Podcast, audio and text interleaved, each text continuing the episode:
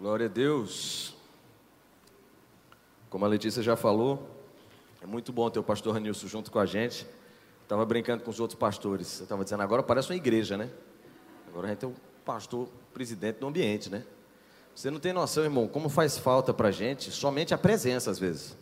Não estou falando de estar tá dando ordem, de estar tá dando comando. Não, de estar tá lá. Você olha assim, não, o pastor está ali. O pastor está vendo. O pastor está ciente.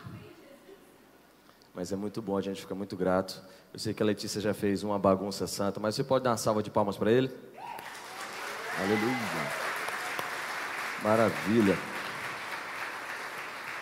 É muito bom ter você aqui, pastor. Você faz falta. A gente passa todo o culto, meia hora tentando alinhar o púlpito, tentando saber. Será que o pastor tá, acharia que está alinhado esse negócio aqui? A gente sofre, mas é isso mesmo, faz parte. Glória a Deus. Gostaria que você abrisse a palavra de Deus comigo, por favor. Abra comigo em Lucas, capítulo 15, versículo 11.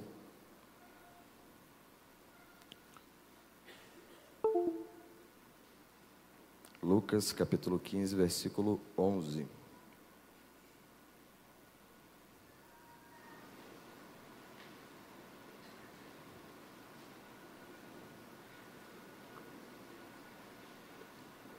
Você chegou lá? Coisa boa. Deixa abertinho aí e ouve esse versículo comigo.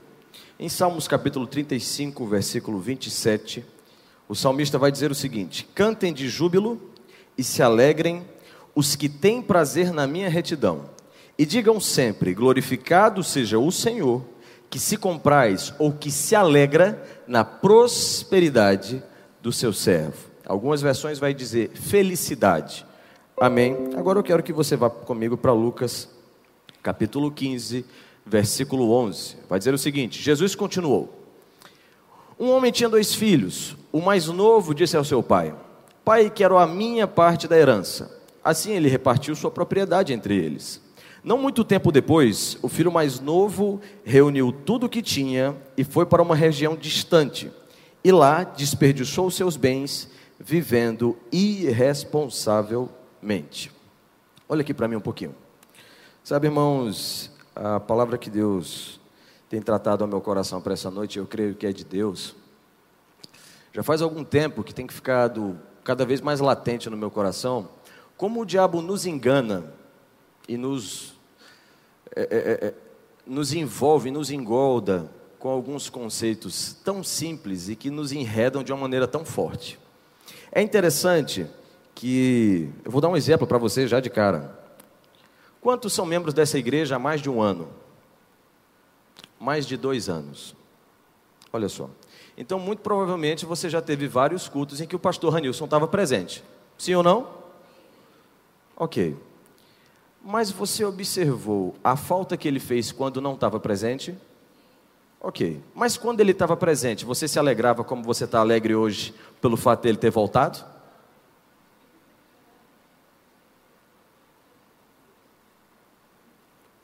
Deixa eu te ajudar aqui.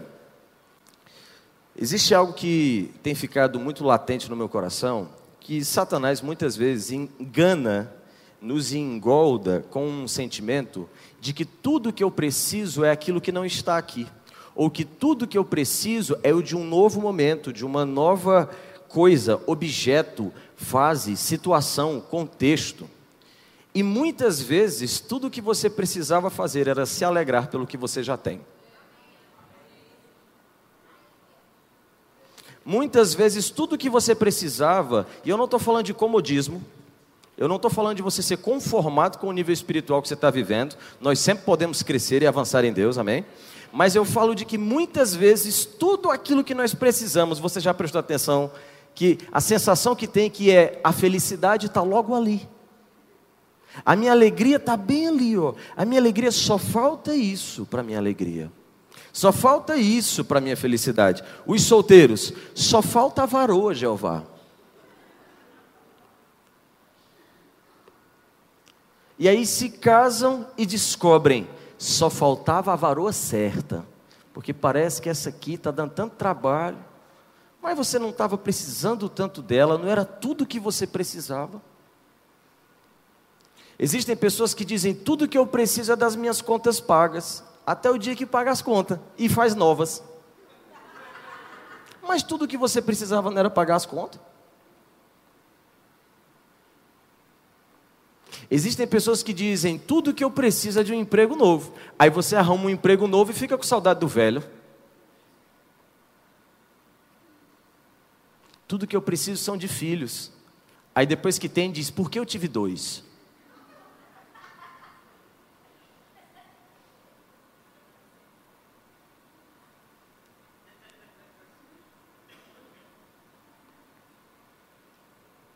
Satanás engana a gente, irmãos, muitas vezes nos dizendo que a nossa alegria só depende de uma pequena coisa que está logo ali, mas nunca é o que a gente tem. Preste atenção.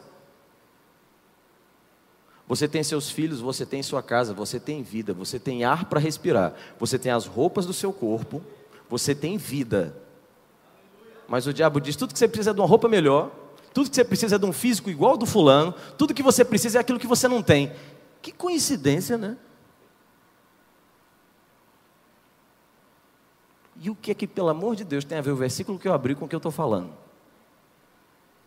Sabe, irmãos, é interessante que o filho pródigo ele faz algo surpreendente. Né? Ele vira para o seu pai e ele diz: Eu não vou esperar você morrer para pegar aquilo que você, que você vai me dar, aquilo que você vai me proporcionar. Basicamente, ele disse: Eu não preciso de você agora, eu só preciso do que você tem. Porque o que eu preciso mesmo não está mais aqui, está lá fora. Então me dá o que você tem para eu conseguir conquistar o que está lá fora. E há algum tempo, alguns meses, eu até que cheguei a compartilhar com Ricardo, Ariane, Fernando Letícia, e a Letícia até pontuou que Deus tinha falado a mesma coisa para ela naqueles dias, é que às vezes eu tenho a sensação de que nós entendemos que somos filhos, somos justiça de Deus, somos novas criaturas. Sou filho, glória a Deus nós entendemos que nós temos direitos de usufruir de coisas que eram do Pai e Ele compartilhou conosco, porque somos filhos. Mas aos poucos nós nos impressionamos tanto com aquilo que Deus tem para dar, que em algum momento pode não ter saído da nossa boca, mas muitas vezes gritou no nosso coração, nós sem querer no nosso dia a dia dizemos: Senhor, o que eu preciso mesmo é do que você faz. Você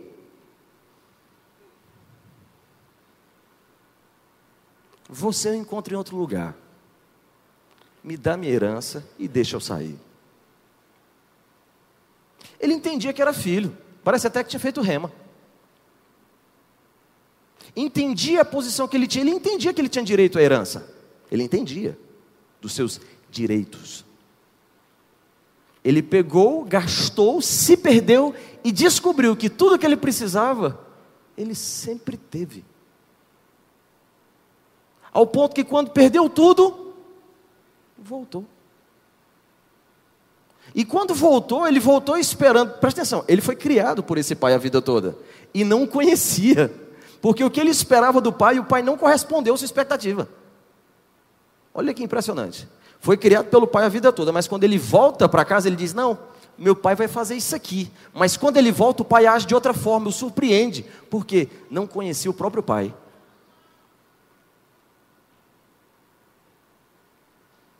Você está aqui? Põe um sorrisão nesse teu rosto aí. Isso. Sabe, irmãos, sem querer, ou muitas vezes querendo, a gente se ilude com tanta coisa. Às vezes até dentro da igreja, dentro do ministério. No servir ao Senhor, como Marta fez. Muitas vezes a gente se engolda com tanta coisa e se esquece que o principal sempre foi estar na casa dele, vivendo com ele, ao seu lado e o servindo, servindo ao Senhor, porque ele é tudo o que eu preciso. Eu não vou conseguir encontrar lá fora nada que se compare ou que se iguale a ele. Não adianta querer prosperar no Senhor para comprar aquilo que você quer lá do mundo. Você era ímpio, não pôde curtir um bocado de coisa da vida. Se converteu, descobriu que era próspero, vou usar Deus para adquirir tudo aquilo que eu sempre quis. Não, irmão. Deixa Deus usar você para o plano dele. Sabe, é impressionante como sem querer nós denunciamos que os nossos sonhos são mais altos do que os de Deus. Quantos creem que Deus é bom? Amém. Quantos creem que Ele conhece todas as coisas? Ok. Quantos creem que Ele te ama? Ok. Ele é bom, Ele sabe todas as coisas, Ele te ama, ok? Digamos que o desejo do meu coração fosse esse celular. E eu tenho um Deus que, por sinal, é meu Pai, que me ama, sabe de todas as coisas. Não, é bom, sabe todas as coisas e me ama. Não muda nada, mas na minha cabeça deu BO quando eu errei aqui. Agrada-te do Senhor e Ele satisfará os desejos do teu coração. Se eu confio verdadeiramente no Senhor, naquilo que Ele deseja fazer por mim, e sei que Ele pode fazer infinitamente mais, além do que pedimos ou pensamos, segundo o seu poder que opera em nós, se eu me preocupar com os sonhos dele, eu posso descansar sabendo que Ele já está cuidando dos meus. Se eu foco nele, no seu projeto para a minha vida, automaticamente, os meus sonhos estão se concretizando. Porque Ele me ama, quer o meu bem e vai cuidar de mim. Quer ver uma prova disso? Abraão queria um filho, Deus deu uma nação.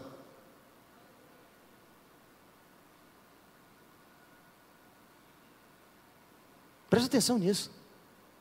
Às vezes o seu sonho é ter um filho, e Deus está lá, então, de Isaac, eu vou fazer uma grande nação. Só que Isaac veio de quem? De Abraão. Mas tudo que Abraão queria era só Isaac. A nossa ótica é limitada, é minúscula diante da dele. Mais vantagem é, e vale muito mais, sonhar os sonhos dele realizá-los e cumpri-los aqui. Porque deixa eu te dizer uma coisa: você pode ter muitos sonhos e cada um deles pode se tornar realidade se estiverem alinhados com a palavra. Cada um deles. Mas deixa eu te dizer uma coisa: você vai ter uma eternidade inteira para experimentar tudo aquilo que você quer também. O que é que você precisa? Seu desejo é conhecer as nações, passear pelo mundo. Você é um ser espiritual que será o seu corpo físico será revestido de incorruptibilidade. Um dia você governará talvez nações. Conhecerá o mundo, conhecerá todas as coisas. Ismael, você está dizendo que esses sonhos não podem se realizar aqui? Podem, mas não podem ocupar o lugar dos sonhos de Deus para a tua vida. Não pode ser mais importante. Não dá, não dá para competir. Você se lembra da oração do Pai Nosso, como ela funcionava? Ele diz: Pai Nosso que estais. Crente tem medo de orar Pai Nosso. Já prestou atenção? Parece que o Pai Nosso, outras pessoas se apropriaram. Não, irmão, Pai Nosso está na Bíblia, tá? Pai Nosso que estais. Santificado seja o teu. Venha a nós o teu. Seja feita a tua. Assim na terra. Olha que oração bonita e você com medo de falar. Presta atenção. Pai nosso que estás no céu. Começa reconhecendo Deus, tá? Pai nosso. Com quem estou falando? Com o Pai. Santificado seja o teu nome. Deus é santo, irmão. Você tem a capacidade de tornar Deus mais santo do que Ele é? Então o que, é que essa frase está querendo dizer? Eu te reconheço como santo. Tá? Não é, você não está santificando Deus. Deus não pode ser mais santo que Ele é. Mas você está reconhecendo quem Ele é. Pai nosso que estás no céu. Pai, reconheço você para mim que estás no céu. Santificado seja o teu nome. Presta atenção que a primeira parte da oração de Jesus é reconhecer Deus e quem Ele é. Venha a nós o teu reino. Seja feita a tua vontade, assim na terra como é no céu. Só que às vezes a gente ora mais ou menos isso aqui, ó. Pai nosso que estás no céu, está por aí, né? Sei que você está me ouvindo santificado seja o meu reino. Seja feita a minha vontade, assim na terra como é no céu. E a gente nem se toca. Por quê? O primeiro alvo de uma oração é você se conectar com o teu Pai e Criador, o teu Senhor. E para você fazer isso de maneira íntegra, correta e eficaz, você precisa lembrar o tempo todo quem Ele é.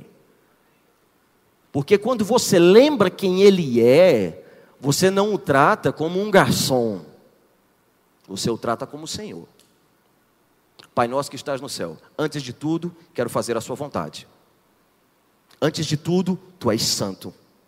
Uma pessoa que ora chamando Deus de santo, irmão, e se lembra que você tem que ser santo, como Deus é santo, ele não vive querendo pecar, não. Santificado seja o teu nome. Venha a nós o teu reino. Não é, é, é, é trazer o que está lá, como funciona lá, a cultura de lá, para cá.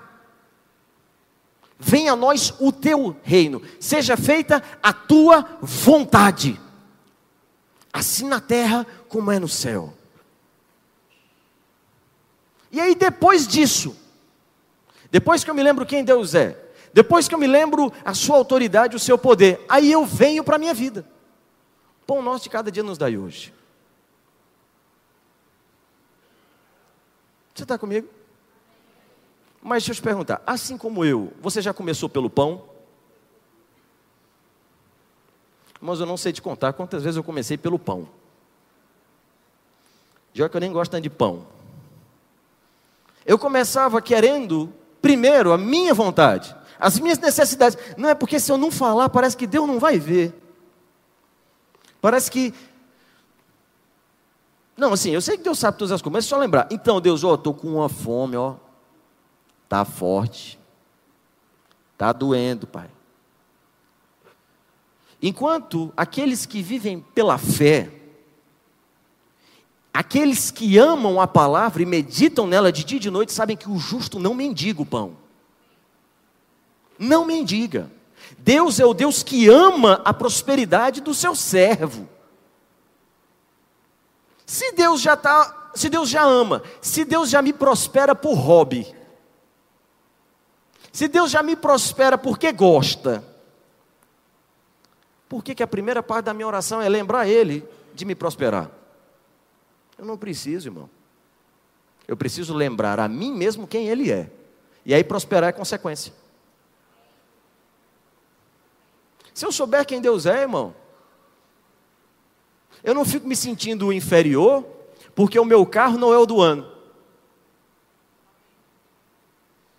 Eu não fico me sentindo inferior, porque as minhas roupas não são as mais caras. Se eu sei quem é o meu Deus, eu não me sinto inferior porque aquilo que eu vejo não corresponde com aquilo que eu sou do lado de dentro. Eu sei que, eu sei que, as promessas que ele fez certamente se cumprirão na minha vida. Há uma, uma linha da teologia que eu gosto demais, meu Deus, eu, eu acho que eu estudo essa parte mais até do que, que as outras que eu devia estudar também. Mas eu amo tipificação. Eu amo, eu gosto mais. Para você que não sabe o que é tipificação, são basicamente situações, contextos e, e, e, histórias do Velho Testamento que representavam simbolizavam ou se conectavam com coisas que o Messias lá no Novo Testamento fariam. Vou te dar um exemplo. José recebe uma revelação do pai de que um dia governaria sobre seus irmãos, ok? Ele conta para os seus irmãos e seus irmãos acreditam? Não. Eu não sei se você sabia, Jesus tinha irmãos. Você sabia, você sabe me responder se eles acreditavam ou não? Não. Quer ver outro ponto? Jesus é preso, é colocado do lado de dois ladrões. Um ladrão o nega, o amaldiçoa, zomba dele, e obviamente vai para onde? Para o inferno. Outro ladrão o reconhece basicamente aceita Jesus, aquele é o processo, basicamente, reconhece Ele como Cristo, não tem pecado, nunca errou, lembra-te de mim quando entrares no teu reino. E tecnicamente, tecnicamente para não dizer literalmente, esse aqui morre, mas sobe. Você vai para a vida de José. Quando você vê a vida de José, José está preso. Tem dois homens com ele. Os dois homens tiveram sonhos. Um homem morrerá, descerá. Outro homem, a história dele vai mudar e ele vai subir para o lado do rei. Você nota que existem verdadeiramente semelhanças. Só que você acha que José, quando estava dentro da cadeia, preso lá, ele estava pensando: ai que bom, tem dois homens aqui, um esqueceu de mim, estou sendo a tipificação do Messias lá na frente.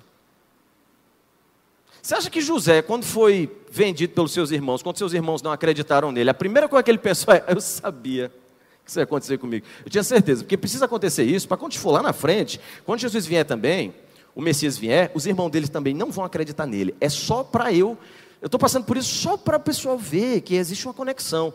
Não, irmãos. Mas preste atenção. Quando você se alinha ao propósito e ao plano de Deus, existem histórias do teu contexto, da tua vida, do teu dia a dia, que alguém vai bater o olho e vai dizer se parece com a do Cristo. Você é a primeira tipificação inversa. A tipificação que a gente estuda na teologia, você olha para o velho para comparar com o novo. Só que o Novo Testamento agora é o que está antigo. As pessoas olham para você e olham para Jesus, para o Cristo. Diz, rapaz, você está sendo perseguido igual Jesus. Rapaz, você é manso igual Jesus era, aquele da Bíblia. Rapaz, você ama igual a ele. Você passou a tipificar no seu contexto natural, no teu dia a dia, quem Cristo era. Revelando que a vida que ele viveu, qualquer homem pode viver mostrando para a humanidade que aquilo que Jesus fez, falou e propagou era verdade. E que tudo que o homem precisa é de Deus. De Deus, isso é isso. Sabe, irmãos, existe um, uma passagem do livro de Provérbios, eu quero lê-la com você. Na verdade,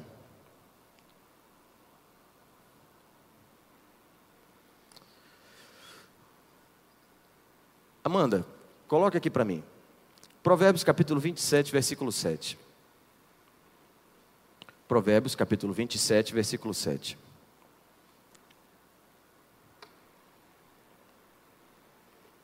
Você está sendo abençoado? Colocou? Coloque aí para mim. Ó, eu, eu, vou chamar a moça do slide de alguns apelidos carinhosos. É porque é minha esposa, tá, gente? Deu certo, Flor?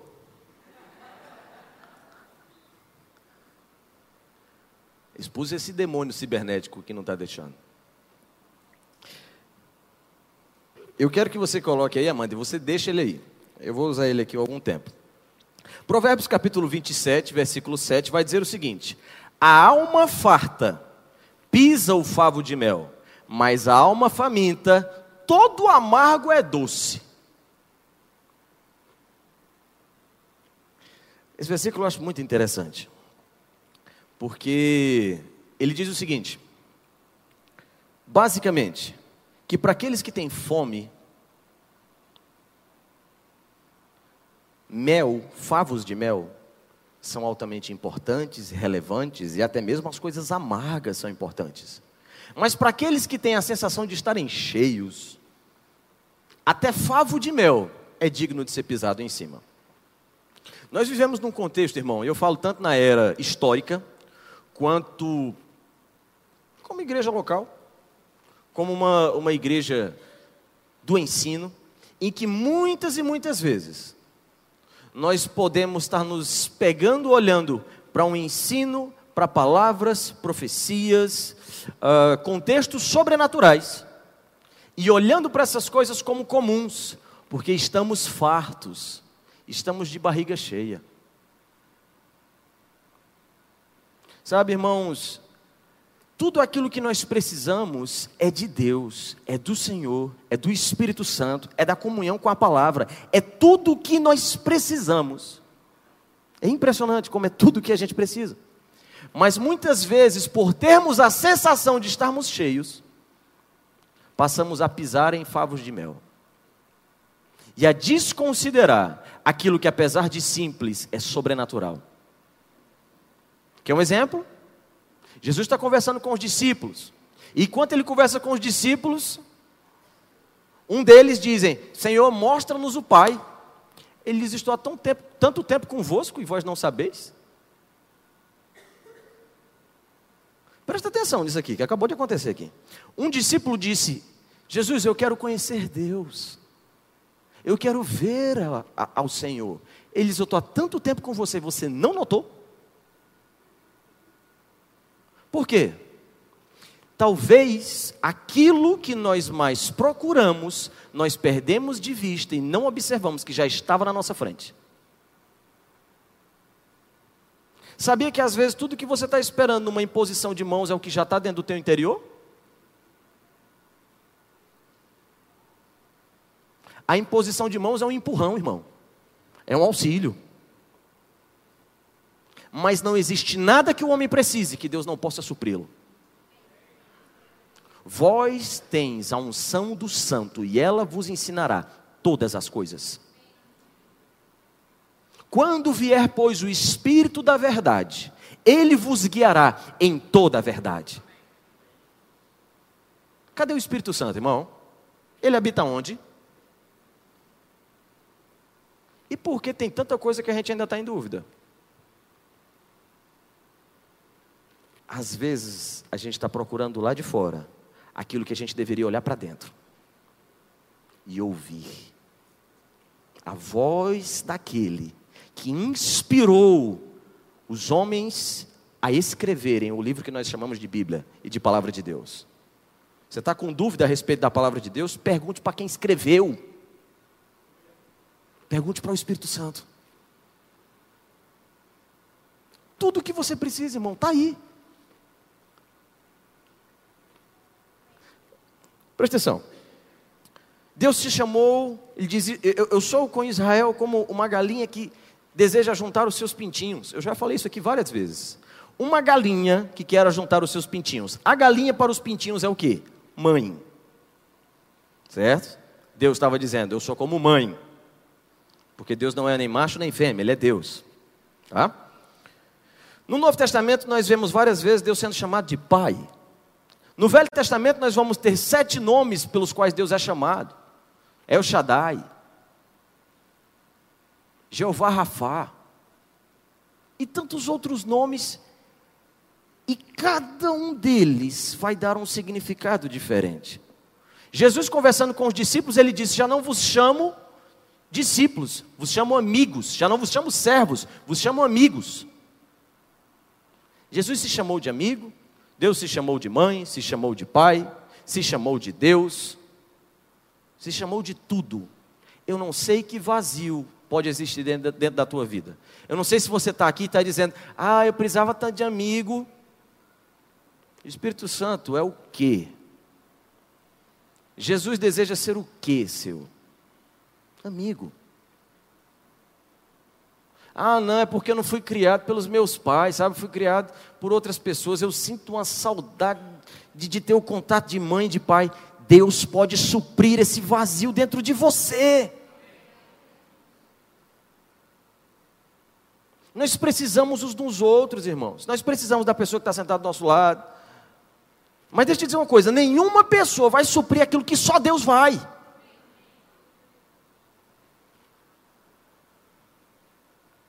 Só Deus. Eu quero que você volte comigo, por favor. Pra, de, minha, minha flor. Deu, deu certo o versículo. Eu quero que deixe aí. Quero que deixe esse versículo bem aí, paradinho. Aí, aí, meu amor, se ele sair, você aperte de novo. O pastor está dando em cima da minha do slide. Lucas capítulo 11, versículo 14. Vai comigo para lá.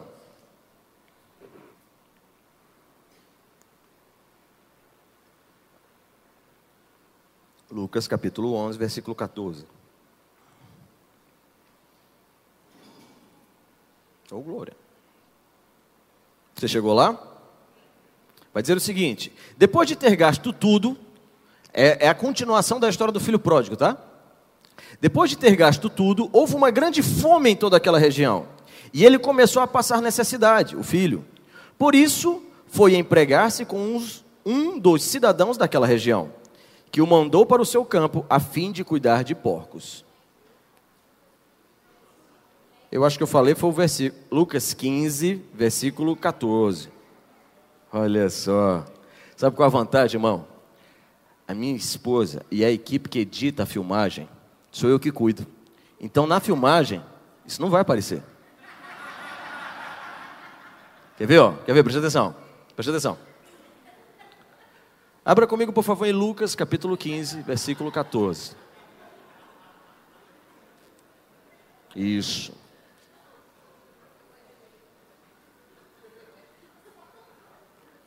A risada de vocês também não vai sair. A gente corta também. A edição aqui é forte. Do nada você vai ver o pulando. Tava, tava, tava na direita, apareceu na esquerda. Foi uma edição. Você foi lá? Lucas capítulo 15. Eu já nem sei mais. Onde é que... Muito bem, 15, 14. Lucas capítulo 15, versículo 14. Depois de ter gasto tudo, houve uma grande fome em toda aquela região, e ele começou a passar necessidade. Por isso foi empregar-se com um dos cidadãos daquela região, que o mandou para o seu campo a fim de cuidar de porcos. Ele desejava encher o estômago com as vagens de alfarrobas que os porcos comiam, mas ninguém lhe dava nada. Caindo em si, ele disse: Quantos empregados de meu pai tem de comida por sobra? E eu aqui morrendo de fome. Eu porei o meu caminho, eu eu me porei a caminho e voltarei para o meu pai. Ele direi: Pai, pequei contra ti, pequei contra o céu. Não sou digno mais de ser chamado teu filho. Trata-me como um dos teus empregados.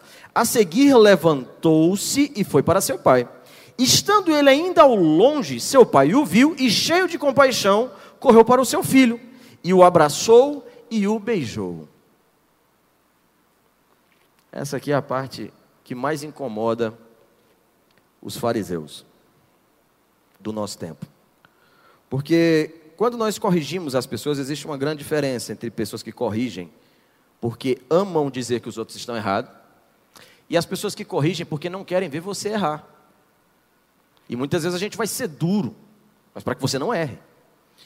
Só que é interessante que quando o filho volta, depois de ter quebrado a cara do jeito que quebrou, ter passado fome, o pai não considerou necessário falar nada. Ele voltou o abraçou e o beijou. Esse foi o maior tapa que esse menino podia ter levado na vida. Porque pela avaliação que ele tinha do pai, o filho muito provavelmente pensou: se eu tivesse no lugar do meu pai, eu não faria isso. Eu deixaria ele como se fosse um dos servos, o filho que O filho basicamente disse: Por mim, se você morreu ou não morrer, tanto faz. Eu só quero ir embora. Mas o pai quando o filho estava voltando, correu, o abraçou e o beijou. E continua o texto. O filho lhe disse, pai, começou o texto que ele tinha ensaiado, ele começa a falar. Pai, pequei contra o céu e contra ti, não sou mais digno de ser chamado teu filho. Mas o pai disse aos seus servos, depressa, ele ignora o que o filho fala, presta atenção. Tragam a melhor roupa e vistam ele. Coloquem um anel em seu dedo, calçados em seus pés. Tragam o novilho gordo e matem-no. Vamos fazer uma festa e comemorar, pois este meu filho estava morto e voltou à vida, estava perdido e foi achado. E começaram a festejar. Sabe, irmãos, o principal desejo do coração de Deus com relação às coisas que nos engoldaram porque nós permitimos, é que a gente mude a nossa rota, volte para Ele e lá fique. E é interessante se você começa a, a, continua lendo a história, outras coisas vão acontecer, mas eu não vou me ater a elas. E o constrangimento pelo qual aquele rapaz passa, por conta da misericórdia de Deus. Evangelho é isso, irmão. Você é tão constrangido por causa do amor que Deus tem por você que você diz: não, não dá não. Eu não vou pecar não. Ele me ama demais, ele já fez por mim mais, muito mais do que eu merecia, muito mais do que, do que eu podia imaginar. Quem diria que o Senhor faria tudo isso agora aqui por mim? Quem diria que eu viveria? Por isso estamos alegres. Sabe, irmãos, Volta os teus olhos para o Senhor. Eu não sei, de, do fundo do meu coração, o que é que você precisa. Todos nós temos necessidades, irmãos. Faz parte da vida algumas coisas que a gente passa. Porque existem necessidades que hoje você tem que você só tem porque você amadureceu e descobriu que tinha. Antes você nem sabia que tinha necessidade daquilo. Quando você tinha dois, três aninhos, o menininho puxava o cabelo da menina e ele não estava nem para ela, dizia, não, menina é chata. Quando ele chegou nos 11, 12 anos de idade, os hormônios começaram a subir, e ele diz, não, menina é legal. Quando chega nos 20, se ele for crente, um varão valoroso, guiado pelo Espírito, ele, oxe, canta, manda, pai. Manda o sacrifício, o cordeiro, manda, Senhor. Por quê? Ele amadureceu e descobriu que aquilo que antes ele desprezava, agora ele precisa. Então tem necessidades que você tem, é porque você não sabe. Já já quando você amadurecer, você vai descobrir.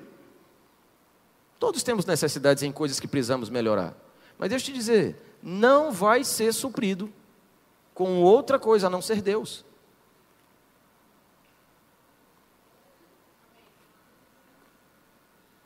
Quer ver uma coisa? Adão e Eva foram criados à imagem e semelhança de. Qual foi a proposta da serpente? Se você comer, você vai ser. Tá. Presta atenção agora. Judas. Não, vou tirar Judas. Os discípulos, quantas vezes você vê Jesus mandando os discípulos trabalharem? Não manda. Você manda uma ordem da outra, mas o trabalho de plantar, de cultivar, de pescar, você não vê. Por quê? Para o contexto de vida que eles viviam, Jesus teve, deveria, e com certeza o fez, sustentava aquele povo, sustentava os doze. Agora presta atenção, Judas foi tentado ao quê? Dinheiro, não foi? Mas ele precisava de dinheiro para quê? Se tudo que ele precisava já tinha alguém pagando.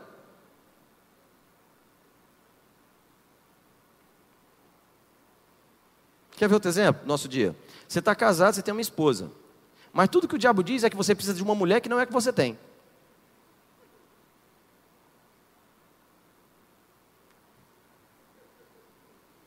Sorri para mim, irmão, para com isso. Vocês estão com um olhar tão tenso. Eu, fico, eu vou ficando envergonhado aqui. O pastor está aqui hoje. Você está comigo? Você presta atenção que a proposta do diabo sempre é você. Não, você precisa daquilo que você já tem. Não, porque você precisa ser igual ao Altíssimo. Se eles eram igual a quem? É um macaco? Tem gente que acredita nisso, na verdade, né? mas não, não é. Não, tudo que você precisa é de uma mulher. E o que, é que você tem em casa, marido? Sabe o que, é que vai acontecer? Se você cair, se você fraquejar, você vai cair, você vai se entristecer, pelo menos isso. Né? Eu, eu, eu creio que o indivíduo cai, se ele caso ele caísse, cairia, se entristeceria. Sabe o que, é que você vai descobrir? Não supre o buraco, não preencha esse vazio aí não. Sabe por que, que muita gente corre para droga? Vazio, não aguenta essa realidade aqui, ó não aguenta, não suporta, eu odeio viver. Aí mexe com droga. Quando mexe com droga, começa a ver unicórnio, começa a ver um bocado de coisa. Esse cara lá é muito mais legal que aqui. E aos poucos, a química e tantas outras coisas envolvem o contexto de vida que ele vive. Mas deixa eu te falar uma coisa. Sabe por que, que a gente procura nas pessoas, nas coisas, nos lugares, a gente está procurando porque a gente ainda não aceitou que tudo que a gente precisava já estava aqui. Adão queria ser igual a Deus e o diabo queria ser igual a Adão.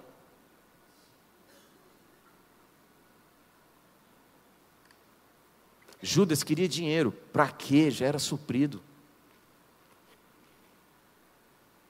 Você entende? Vocês, vocês estão entendendo o que eu estou falando aqui? Não, preciso de amigos.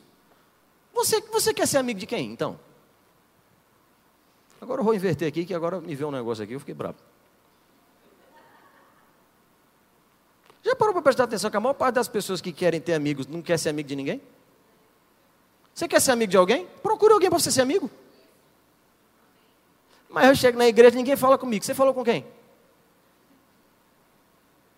Quer ver? Gente que diz que ninguém gosta dele, como é que ele entra na igreja? Não, mas ninguém gosta de mim, ninguém nessa igreja gosta de mim. Aí o indivíduo entra todo cabisbaixo.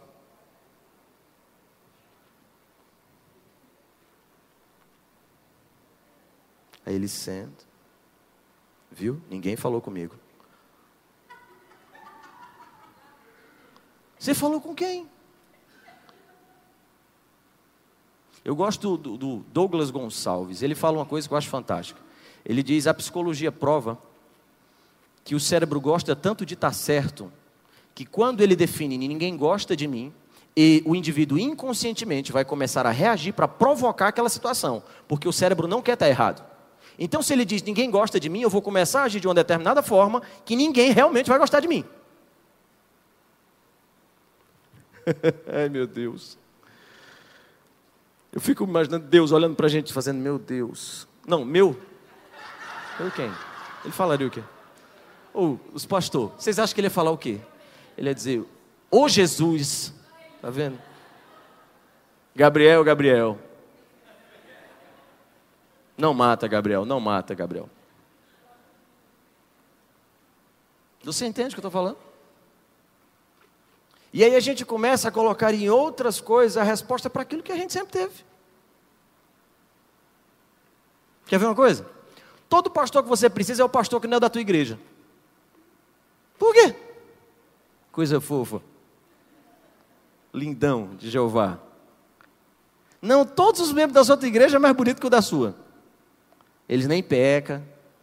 Pega não. Só nós, esses nojentos. Fica pecando. Por quê, irmão? Porque todo país é melhor do que o seu.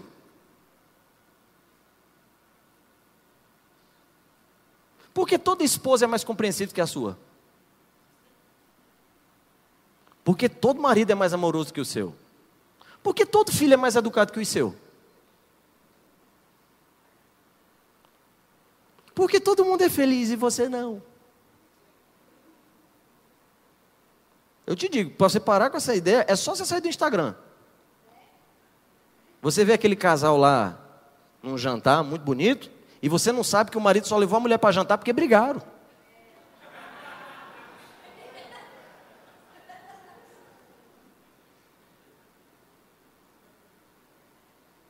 Você não sabe, irmão. Aí o que é que as pessoas veem? Ó, oh, fulano, tão feliz. Eu aqui comendo pão e mortadela. E fulano, lá no coco bambu. Eu nem de camarão gosto. Por que, Deus? Por que é assim comigo? Aí está lá o fulano, lá no coco bambu, às vezes, dizendo saudade da época que eu comia pão com mortadela. Trabalhava tão pouco, era feliz e não sabia. Agora estou aqui, a gente chega aqui no Coco Bambu, consigo nem raciocinar direito. Eu olho para esse menino, não sei nem do que, que ele gosta, não consigo conviver. Tu é filho de quem, menino? Quem te trouxe? Você entende? Irmão, é impressionante como todo casal que a gente leva, os pastores estão tá tudo aqui, de prova. Todo casal que a gente leva para aconselhamento, todos os problemas deles só eles têm. Aí eles vão falar: não, porque a minha mulher fala comigo como se estivesse falando com os filhos. Posso fazer nada, fico o tempo todo mandando, mandando, mandando, mandando. Que, que eu sou? sou um boneco para a pessoa ficar mandando eu fazer as coisas? Diz não, não, não, ora não para mim. Eu que, eu que sou homem aqui. não, me respeite. Pensando que eu. Ah, mas ele não me escuta. Não, pastor, meu, meu, meu marido não me ouve. Eu falo, ele não me escuta. Aí você vê a história deles. De fato, a maior parte. Não mentindo, não. É isso mesmo que acontece. Aí você junta as peças, é a mesma coisa dos outros 30 casal que entrou no gabinete na mesma semana. Só que quando você conversa com eles, a solução para eles é: não, pastor, olha a situação em que eu cheguei. Tem que acabar mesmo. Irmão, se todo problema ou toda coisa que desse errado tivesse que acabar, a primeira coisa que Deus devia fazer com a humanidade era matar todo mundo. Porque deu problema, viu? Mas o que, é que ele tentou fazer? Consertar. No reino de Deus as coisas são restauradas. Essa lógica de não deu certo, joga fora, é do diabo. Por isso que ele vive mandando você jogar os seus irmãos da igreja fora. Não, a Bíblia bem que diz mesmo que eu não devia andar com esses pecadores imundos. Eu não me assento nessas rodas de escarnecedores. Essas pessoas. Me dá até uma ânsia de vômito de lembrar do que elas falam. Essas pessoas. Um dia desse eu estava nos adolescentes. E aconteceu um negócio muito engraçado porque eu tinha ganhado um relógio da minha esposa que ele, ele faz umas coisinhas. Quando alguém me liga, ele vibra, dá para ver umas notificações do celular e tudo mais. E eu sempre gostei muito de relógio por causa do meu pai, que está ali. A gente começou o empreendimento de relógio de 1,99, de aí por diante, ao infinito e além. E, gente, e eu gostava muito de relógio. Só que relógio faz o quê, irmão? Fale para mim. Mostra as horas, né? Legal. Aí um dia desse, esse relógio que a minha esposa me deu descarregou. E eu coloquei um dos outros relógios que eu tinha no braço. Quando eu coloquei esse relógio, eu gostava tanto daqueles relógios, mas quando eu olhei, eu digo, essa porcaria só mostra as horas. Faz mais o quê? Tem uma data aqui também, mas não faz mais nada não. Eu estava lá em cima dos adolescentes e um dos adolescentes reclamou, eu acho que eu não me lembro o que, que era. Eu sei que alguma coisa do celular não pegava, mas não tinha nada a ver com ligação. Eu acho que era jogo, vídeo, alguma coisa. Mas deixa eu te perguntar, irmão, celular foi feito para quê? Para ligar, não foi? Você liga e você atende, né? Olha só que modernidade. Para quem não tinha celular na sua época, você lembra como foi legal poder ligar e atender de qualquer lugar? Era quase sobrenatural. Cara, tá lá no outro estado. Fulano, oi, cara, Presta atenção. Viva voz. Fala aí, fala aí, fala aí. É porque acabou os créditos, cara. Mas. E a gente ficava nesse tipo de coisa. Só que a surpresa deles. Não pega o YouTube. Sabia que às vezes é assim que eu noto dentro da igreja? Os crentes.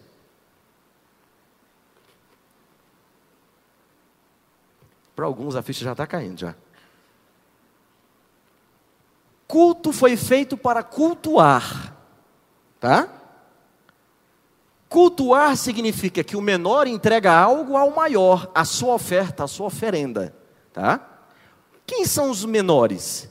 Nós. Eu dos menores. O menor. Tem meu pai ali também. Para de rir, pai. Meu pai está rindo, mas ele sabe que eu passei você. Eu posso não me orgulhar de muita coisa, mas do papai eu passei. Isso é suficiente. Todo filho quer ser maior que o pai. Eu consegui, estou bem. Minha mulher é menor que eu também, tá bom. E a gente chega dentro da igreja, o alvo do culto é cultuar. Tá? É entregar uma oferta a Deus. Esse era o ponto.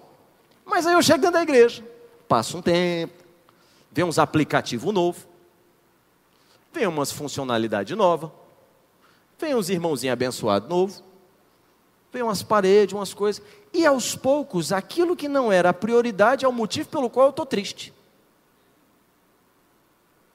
Essas paredes assim, eu não gosto não, de cinza, coisa morta, teto preto, esquisito, essas lâmpadas claras no meu olho. Aí do nada põe essas luzes, do nada começa a piscar, dá uma dor nas minhas vistas. Fica piscando tuco, tuco, tuco, tuco, tuco, tuco, tuco, tuco, tuco, tuco, tuco, tuco. São uma igreja? Parece. Eu vou dizer o que parece isso não. Com essas luzes. Aí põe gelo seco. Para que uma besteira dessa? Uma fumaça na igreja. Aí um belo dia você tira. Igreja morta.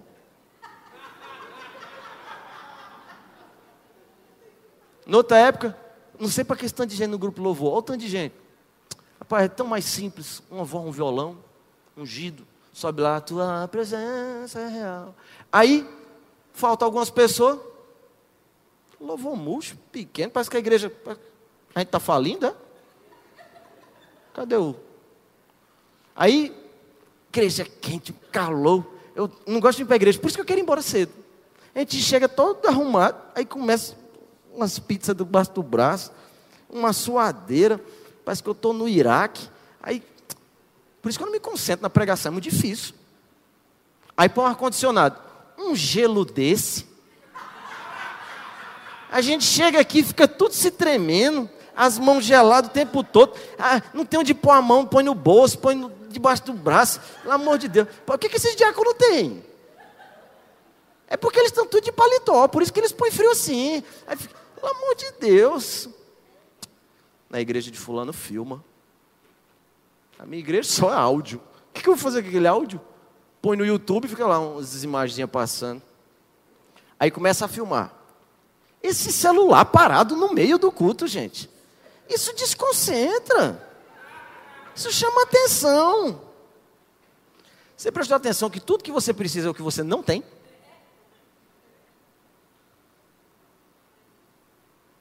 Por quê? Porque você esqueceu qual era o motivo de vir para cá. Você ficou tão deslumbrado com os aplicativos que você se esqueceu que foi feito só para ligar e atender, meu filho. Foi feito só para mostrar as horas. O resto é extra.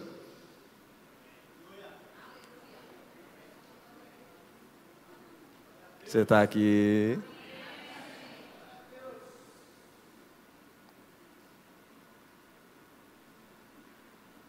Se não, irmão, se a gente não entender isso, aos poucos, vai chegar um dia em que a gente, todo culto, todo culto, a gente vai fazer como filho pródigo. Às vezes a gente não faz, em várias situações, mas todo culto a gente faz sem querer.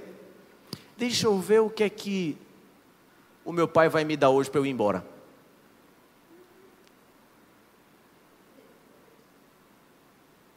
Ave Maria. Você entende? Às vezes é isso que a gente faz. A gente faz como filho pródigo, mas todo culto. Chega, olha, deixa eu ver, o pregador vai falar do que hoje? Vai falar de dinheiro. Eu gostei. Top. Cheio de conta para pagar. Beleza, fechou. Gostei. Pega, vai embora. Mas você sabia que qualquer palavra vindo do Espírito Santo gera em você duas coisas: confronto e segundo, resultado mas sempre vai te confrontar. Quer ver uma coisa? Gente que tem baixa autoestima. Você sabia que tem gente que gosta de ter? Você está falando um absurdo porque você nunca passou. Vem falar comigo aqui sobre baixa autoestima. Aí começou da altura. Ninguém acredita na idade que eu tenho, irmão. Um dia desse. Para de rir, Fernando. A gente paga os amigos para pelo menos dar o um amém na hora certa. Você também, viu, Tá... O senhor não, o senhor pode fazer o que você quiser.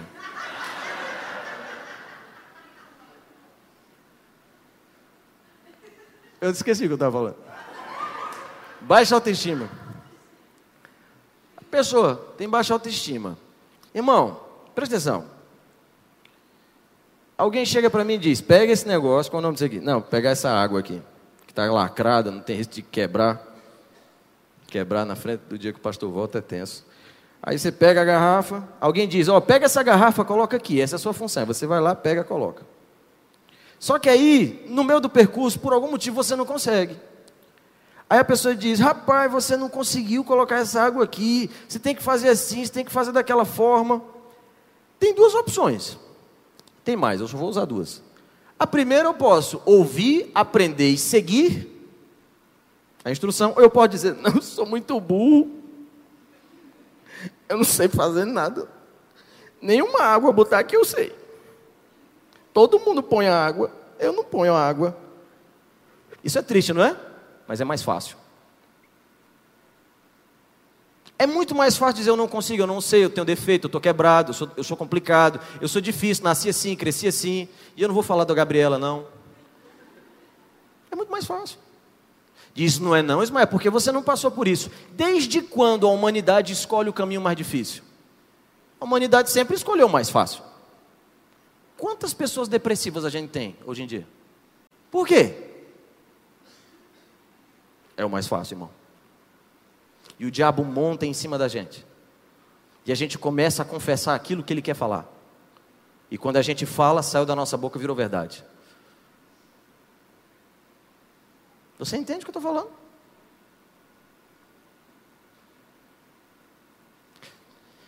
Por que eu estou falando sobre isso? Toda palavra vinda da parte de Deus nos confronta. O indivíduo sobre prega sobre amor. Você não precisa se sentir só. Mas se sentir só, se for o motivo pelo qual o indivíduo tem baixa autoestima, também é o motivo que ele usa para se proteger e não mudar. Você se lembra do que eu falei? Indivíduos que dizem ninguém me ama, ninguém me quer, mas entra dentro da igreja tentando provocar que ninguém ame ele mesmo, que ninguém queira ele mesmo. Aí o indivíduo chega nessa situação e você diz: Não, mas Jesus te ama, ele te quer, quer o teu bem. Não fica assim, você é amado do Pai, você tem irmão, você tem uma família. Aí a pessoa tem duas opções. Se ela aceitar a instrução, ela vai ter que dizer para ela mesma: Eu estava errado, vou precisar mudar. Vou ter que amar alguém. Numa pregação de amor, irmão. Falando sobre amor, que você é amado. Que não tem por que se sentir só. Mas preste atenção: se tudo na minha vida der errado, por que eu digo para mim mesmo? Não é porque eu sou tão só, ninguém me ajuda. Se eu disser que agora eu não estou só, agora vai ter que dar certo as coisas, agora eu vou ter que arrumar minha casa. Então, querendo ou não, eu fui confrontado numa pregação que falava a respeito de amor. E agora eu vou ter que mudar.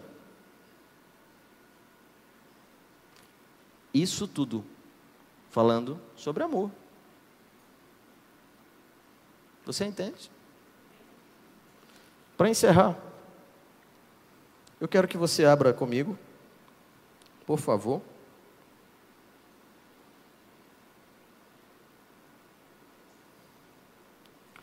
No livro de Mateus, capítulo 6.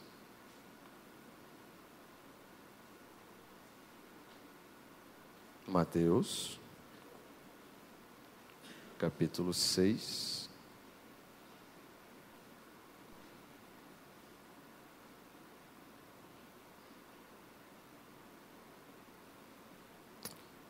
Na verdade, vai comigo para Mateus 5, só, uma, só um capítulozinho. Mateus capítulo 5, versículo 13.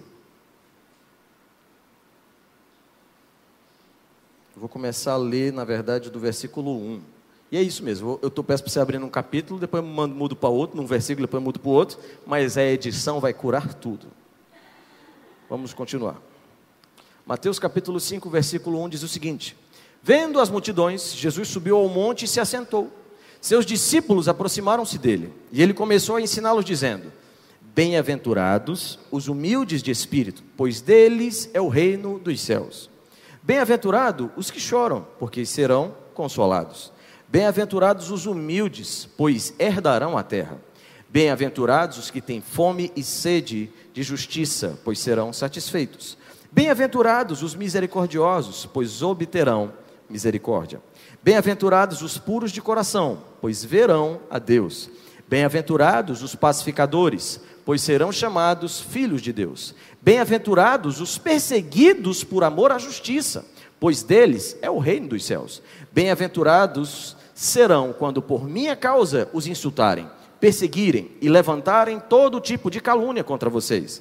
Alegrem-se e regozijem-se, porque grande é a recompensa de vocês nos céus, pois da mesma forma como perseguiram os profetas que vieram antes de vocês, da mesma forma perseguiram os profetas que vieram antes de vocês. Deixa eu te fazer uma pergunta. Jesus expôs as bem-aventuranças aqui. Quantas dessas coisas você precisa de algum objeto ou de algum lugar para colocar em prática?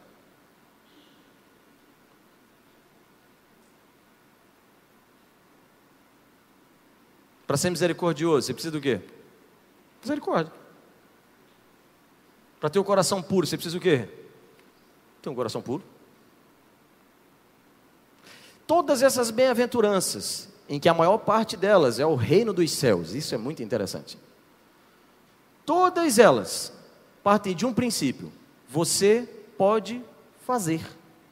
E você não precisa de nada além do Espírito Santo para fazer. Você pode ser o pacificador do seu trabalho. Você pode ser o misericordioso da sua igreja. Você pode ser o humilde. Todas essas coisas são frutos de escolhas e decisões e ações. Todas elas. E eu te pergunto: para quem tem tudo, o que é falta? Nada. Para quem tem todas as coisas, nada lhe falta. Parece óbvio, mas não é o que a gente entende. Você tem o reino dos céus à tua disposição. O que te falta? Nada. Você tem o Espírito Santo de Deus habitando dentro de você. O que te falta? Nada.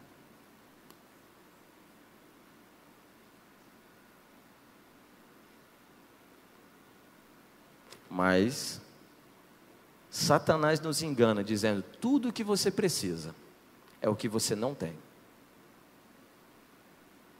É mentira. Tudo o que você precisa, você já tem. Nesses últimos dias, Deus me disse uma frase que eu achei muito forte. Ele me disse a seguinte coisa: Quem não se sacia com o que tem, sempre terá falta. Quem não se sacia com o que tem, sempre terá falta.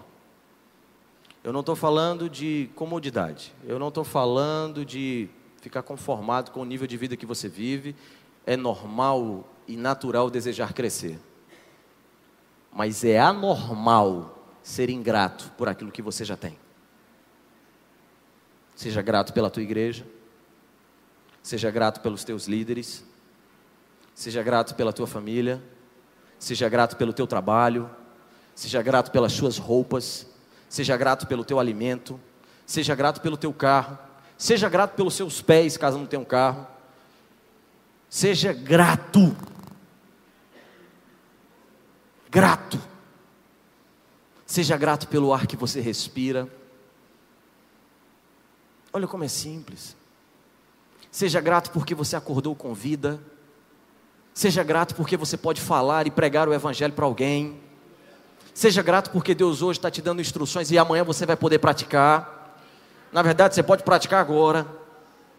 Seja grato porque a palavra é a verdade.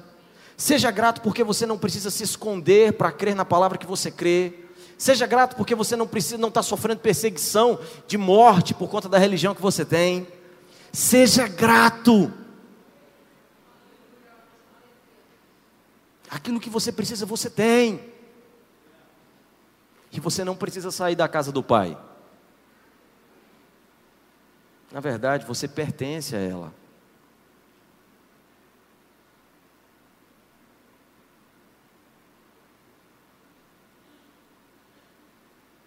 Quando eu estava nos adolescentes e um deles reclamou do celular que não pegava as coisas, me brotou algo no coração. Quando as necessidades, quando as prioridades mudam, as necessidades também mudam. Tem coisa que na verdade você não precisa. É a tua prioridade que mudou. Você sabe do que você precisa para adorar a Deus? Querer adorar a Deus. Você sabe do que você precisa para ser um crente fervoroso? Ser um crente fervoroso. Você sabe o que você precisa para viver uma vida de acordo com aquilo que Deus quer que você viva, decidir e passar a viver essa vida. Porque o Espírito Santo dentro de você, se você der espaço para Ele, se você orar, se entregar, se render debaixo da poderosa mão dele, Ele vai te transformar. Tudo o que você precisa, irmão, você tem. Está aí. Quando você acordar de manhã, isso daqui eu tenho certeza está acontecendo com uma pancada de gente. E sentir um vazio estranho, um sentimento esquisito de desânimo, de falta de vontade de sair da cama. Lembre, a alegria que falta em mim. Ah, não estou vendo ela aqui, mas a alegria do Senhor é a minha força. Você prestou atenção que não é a tua alegria que é a tua força? É a alegria dele? Deus não está triste, irmão. Deus não está em falta. Para Deus tudo vai bem. E a alegria dele me fortalece. A alegria do Senhor me contagia. Você está comigo? Não deixa tuas prioridades mudarem. Tua prioridade no culto é cultuar ao Senhor. Se o ar-condicionado não estiver do jeito ideal, pouco importa, não é minha prioridade. Se a cadeira não for do jeito que eu queria, pouco importa, não é minha prioridade. Ah, mas fulano não falou comigo. Pouco importa. Não é a minha prioridade. A minha prioridade é o Senhor. Se a tua prioridade for Ele, irmão, tuas necessidades mudam. Não, mas eu preciso, eu preciso. Não, não precisa. Quer que eu te diga uma coisa? Se a tua prioridade for o Senhor, até o grupo de música já não é necessário. Ele é bom, ele ajuda, e eu faço parte do grupo de louvor, um grupo de louvor poderoso. Mas deixa eu te falar uma coisa: se o teu alvo é o Senhor, isso aqui é só um bônus. As luzes são bônus. Porque não importa onde eu esteja, não importa o que aconteça, se é dentro da prisão, como Paulo e Silas, se é num lugar maravilhoso como esse, com ar-condicionado, boa luz, bom som, não importa. Aprendi a viver feliz e contente em toda e qualquer circunstância. Sobre todas as coisas, sou mais do que vencedor.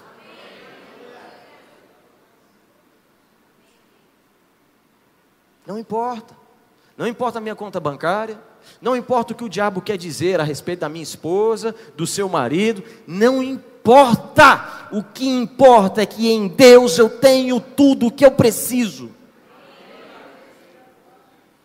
Não, eu não preciso de uma outra mulher para me sentir amado. Não, eu não preciso de um outro homem para me sentir amado. Não, eu não preciso. Eu tenho o Senhor e Ele me supre. Me supre tanto que transborda e eu passo a amar até quem não estava me amando exala, exala o bom perfume. E eu passo a ser uma tipificação, depois do Novo Testamento, de quem Jesus era. Oh, glória a Deus.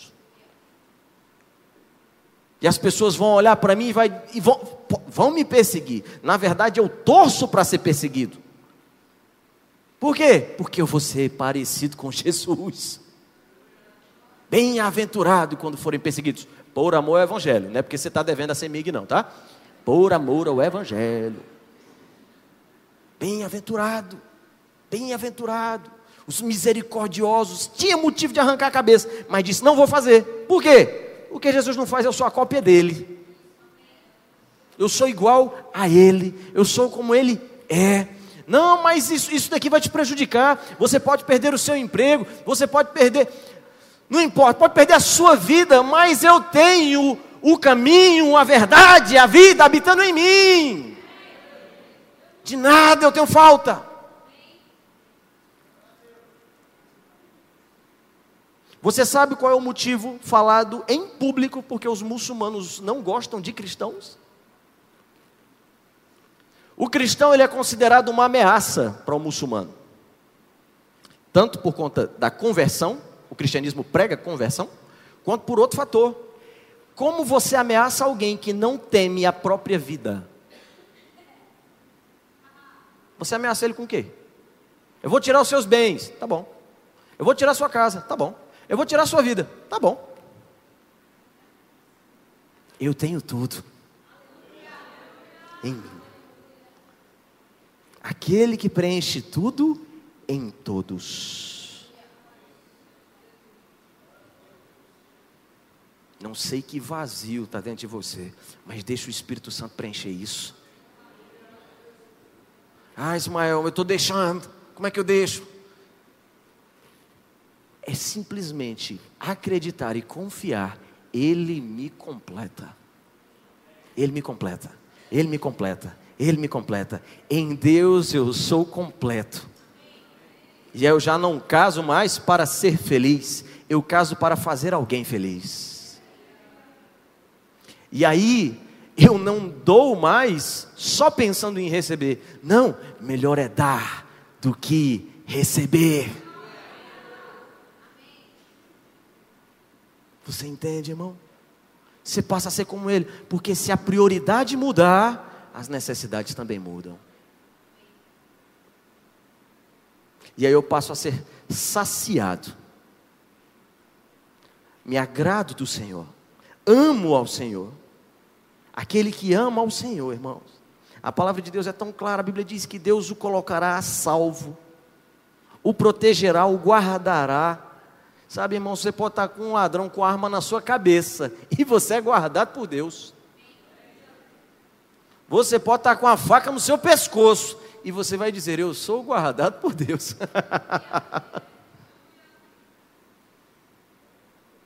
De nada tenho falta. Você está aqui? Quando você sair daqui, irmão, a carteira pode estar vazia, cheia de teia de aranha. Faz tanto tempo que não entra uma cédula lá dentro. O cartão de crédito parece um, um, um demônio te acusando. Irmão, olha para o cartão, olha para a carteira e diga: de nada eu tenho falta.